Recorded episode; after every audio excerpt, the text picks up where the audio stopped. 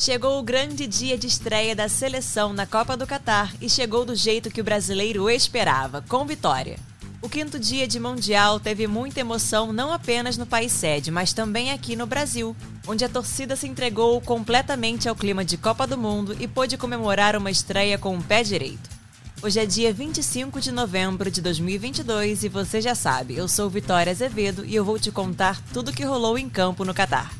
Bem-vindo a mais uma edição especial do Resumão GE. Vem comigo!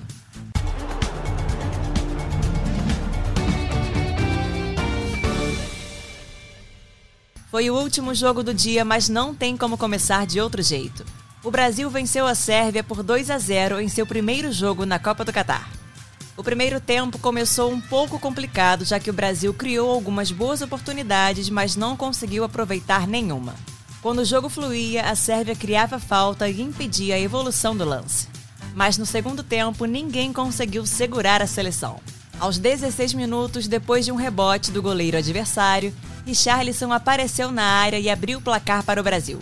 11 minutos depois, ele brilhou mais uma vez com direito a um golaço e ampliou a vantagem brasileira. É o 19 gol do atacante em 39 jogos pela seleção. Foram nove gols nos últimos sete jogos pelo Brasil. Para os supersticiosos, é bom lembrar que em todas as campanhas de título mundial do Brasil, a seleção estreou com vitória e com pelo menos dois gols marcados. Sem gols, Neymar foi um dos mais caçados durante o jogo e deixou o campo chorando aos 34 do segundo tempo com dores no tornozelo e inchaço no local.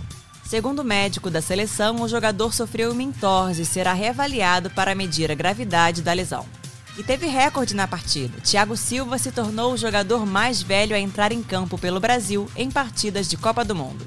Aos 38 anos, deixou para trás jogadores como Djalma Santos e Nilton Santos.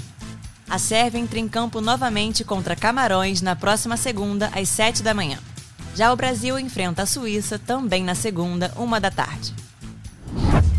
No primeiro jogo do dia, a Suíça venceu Camarões por 1 a 0.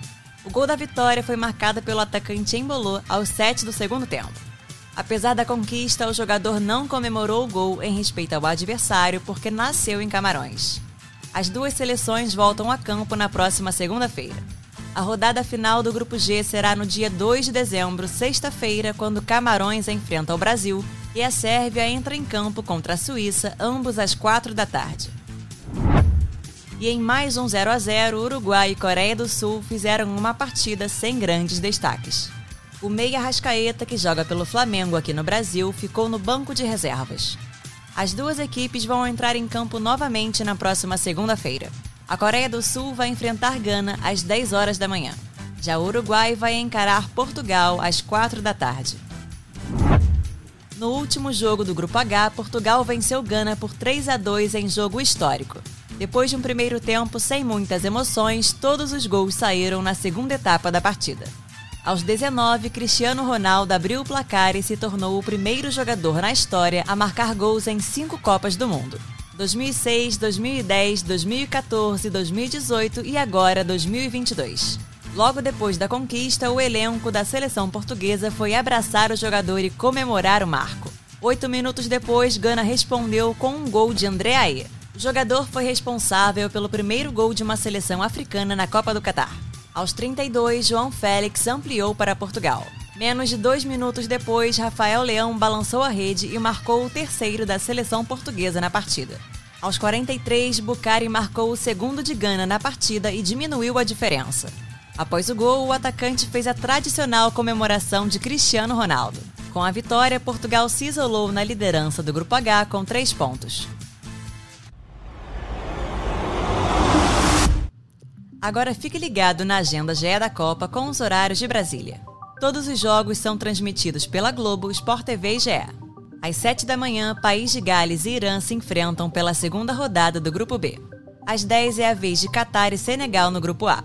Uma da tarde, Holanda e Equador entram em campo também pelo Grupo A. Às 4, Inglaterra e Estados Unidos se enfrentam pelo Grupo B.